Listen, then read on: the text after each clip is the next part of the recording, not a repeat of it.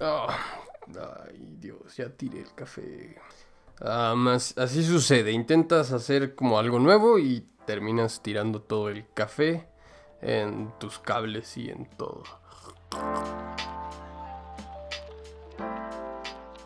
Hola, gente que medita, gente que no medita, gente normal que está escuchando este episodio, este nuevo episodio de Ego Diario. Bienvenidos, bienvenidas.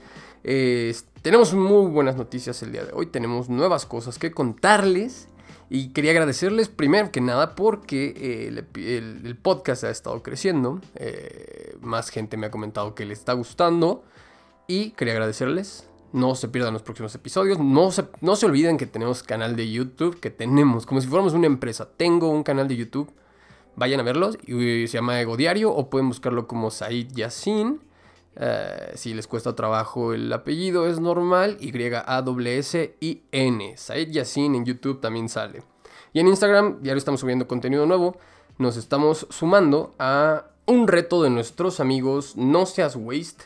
Eh, esta es una iniciativa llena de tips eh, para identificar, um, rechazar, planear y reemplazar bastantes cosas y bastantes actitudes y hábitos que teníamos o que tenemos que hacen que contaminemos y de verdad es que el reto que estamos haciendo, bueno, que yo estoy haciendo y más gente está haciendo, es de 30 días y poco a poco vas, vas identificando cosillas ahí que de verdad no necesitas y otras que puedes ir como sustituyendo. Síganlos como arroba no seas waste. Y ellos te van, ellos, ellos van siguiendo tu, tu, tu, avance en el reto, de hecho. Y al final ellos hacen una dinámica donde te, te rifan, o bueno, entras a una rifa de un kit para no contaminar. Chequen el, chequen el reto, arroba no seas waste. Este podcast lo grabo con un poco de resfriado y estoy seguro que no es por los cambios de temperatura ni nada relacionado como con algo externo.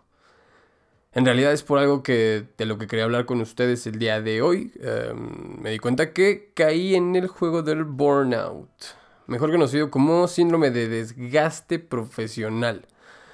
Googleenlo y les va a salir.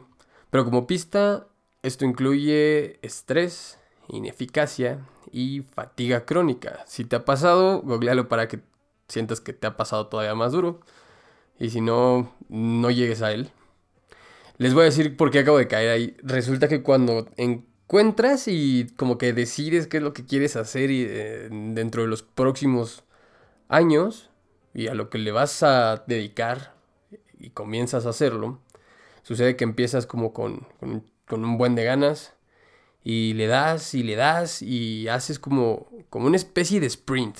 Para los que no saben cómo que es sprint, es como cuando aumentas la velocidad y o duplicas los esfuerzos en un corto periodo de tiempo. Esto lo hice con la intención de ver resultados, de probarme a mí mismo que era posible arrancar desde cero y con lo que tenía que llegar antes de la mitad de año. Bueno, y ya mi ego puede decir que sí lo está logrando, sin embargo llegó un momento en el que colapse. Y aunque seguramente cualquiera que esté escuchando esto podría decir, no, no, Said, eh, relájate, eh, todo a su tiempo, eh, tranqui, todo lleva un ritmo. es claro que a veces como por la emoción y por las ganas de hacer funcionar las cosas y de hacer que estos engranes empiecen a funcionar solos, pues nos hace caer en esto que llamamos burnout. Ahora bien, déjenme decirles algo. Eh, a veces el entorno no ayuda mucho. Eh, deben de saber que cuando todavía no como que están en esa parte en la que no encuentran como para dónde darle, así como de que están buscando a qué se quieren dedicar y, y qué es lo que quieren hacer y todo esto, suele ser mejor esta etapa que cuando ya encuentras qué. Un ejemplo, cuando estás todavía buscando qué es a lo que le quieres tirar, a qué, le vas a, qué te vas a dedicar, pues puedes llegar a sentirte como frustrada o frustrado por no saberlo. Y eso déjame decirte que está bien. Spoiler, si le sigues buscando vas a dar con ello. Sin embargo, cuando vas empezando y que ya estás dándole algo, te encuentras con este tipo de novatadas que te haces a ti mismo. Quieres echar a andar las cosas lo más pronto posible, tienes un buen de ideas en torno a tu proyecto y quieres hacerlas todas. Sí, todas. Y si te decía que el entorno ayudaba mucho es porque cuando te encuentras como con toda esta cultura del hustle, del chingarle, del vas a dormir poco, pero valdrá la pena. ¿Ya sabes cuál? Eh, toda esta pseudomotivación que si, que si lo piensas este, a la larga, todo se resume en sacrificar a tu yo de hoy por tu yo del mañana. Y creo que este tipo de culturas o pseudofilosofías a corto plazo están buenísimas, si quieres verlo así, pues suenan reconfortantes. Pero a largo plazo ah, no, no, sé qué tan bien sea como arriesgar a tu yo de ahorita, ¿no? Me suena como a trabajar muchísimo para poder en algún momento jubilarme, no sé. Pero bueno, yo la verdad creo que llegué al punto en donde dije, mejor me la llevo bien con mi yo de ahorita para llevármela igual bien con mi yo del mañana.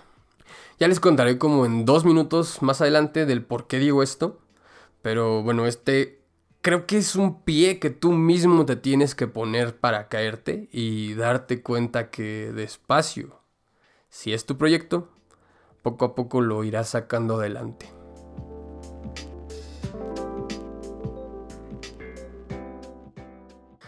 Ahora bien, mientras pasaba como por este burnout me puse a observar a las personas que me rodeaban, amigos, familiares, conocidos, desconocidos, y pude observar lo siguiente. Estamos ocupados no porque tengamos una razón de peso o por esa contribución que queramos hacerle al mundo y por la cual estemos tan ocupados sino que estamos ocupados porque los demás están ocupados. Tenemos un trabajo porque es necesario tener un trabajo, pero nadie nos enseñó nunca a decir, no, a ver, a ver, a ver, espérate.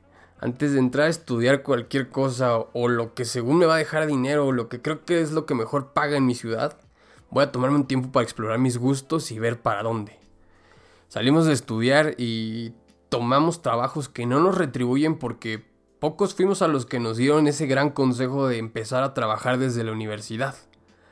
Porque mientras estudiábamos no existía la prisa del por qué trabajar.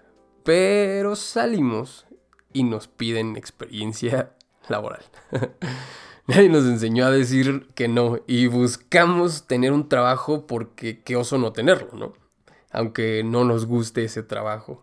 Y buscamos ser productivos no porque esté bien visto ser productivo, sino porque está mal visto no serlo.